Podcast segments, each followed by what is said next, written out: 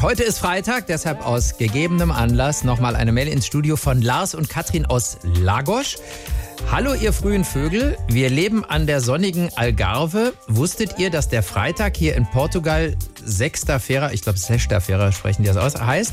Also sechster Tag. Dabei ist doch eigentlich der fünfte Tag der Woche. Hallo Erklärbär. Auch hallo. Also, woran liegt das? Naja, das kommt darauf an, Worauf? ob man zugehört hat, wie eigentlich die Frage war.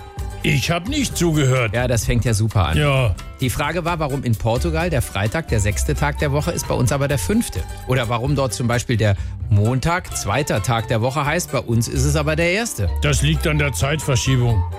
Nein, Doch, nein, wenn's bei uns 8 Uhr ist, dann ist da erst 7. ja und?